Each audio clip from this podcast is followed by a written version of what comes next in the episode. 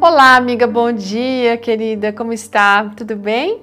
Hoje a gente tem uma história para provar que Deus sempre está conosco, sim. Uhum. Como muitas outras que já ouvimos aqui, ela foi encaminhada pela Creuza Flores de Oliveira. Ela é casada, tem quatro filhos e tem quatro netos. E ela vem contando pra gente que foi no dia 30 de março de 1977 que ela se casou com o Gedenir. E como fruto desse relacionamento, eles tiveram quatro lindos filhos: a Magda, o Fernando, a Andressa e o Abraão. E eles moravam lá em Mantena, uma pequena cidadezinha de Minas Gerais. Só que na segunda gestação, ainda sem saber o sexo do bebê, o marido é, colocou a mão dele sobre a barriga e disse que se fosse um menino, aquele seria dedicado para ser um pastor. Depois de algum tempo, o marido da criança sofreu um acidente que deixou ele paraplégico.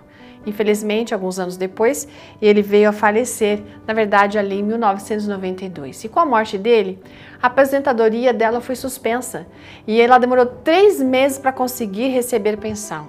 Durante aquele período, a filha mais velha foi trabalhar em casa de família para ajudar, a fim de que eles tivessem pelo menos alimento dentro de casa. E a Creuza começou a lavar a roupa para fora. Gente, aos 29 anos ela estava viúva com quatro filhos, sendo que a mais velha estava com 13 anos. E o que ela podia fazer na vida, né? Uma vizinha então disse para ela doar os filhos e seguir a vida. Nossa, aquilo doeu demais. Ela tinha paixão por aqueles filhos, ela disse, nunca vou fazer um negócio desse.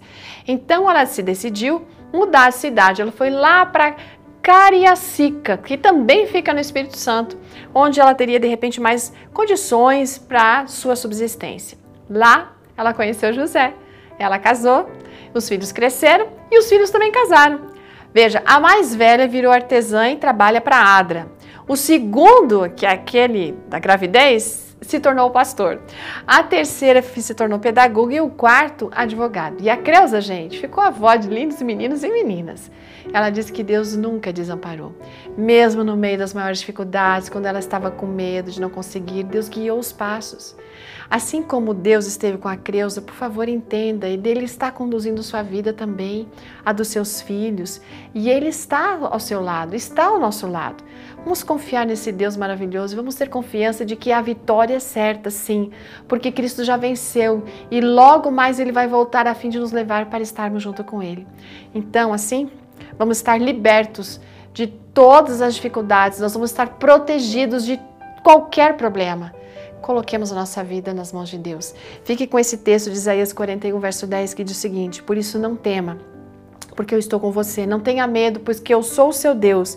Eu fortalecerei e ajudarei você. Eu vou segurar você com a minha mão direita vitoriosa. É isso mesmo, amiga. Confia nesse Deus. E até amanhã a gente se vê de novo. Tchau.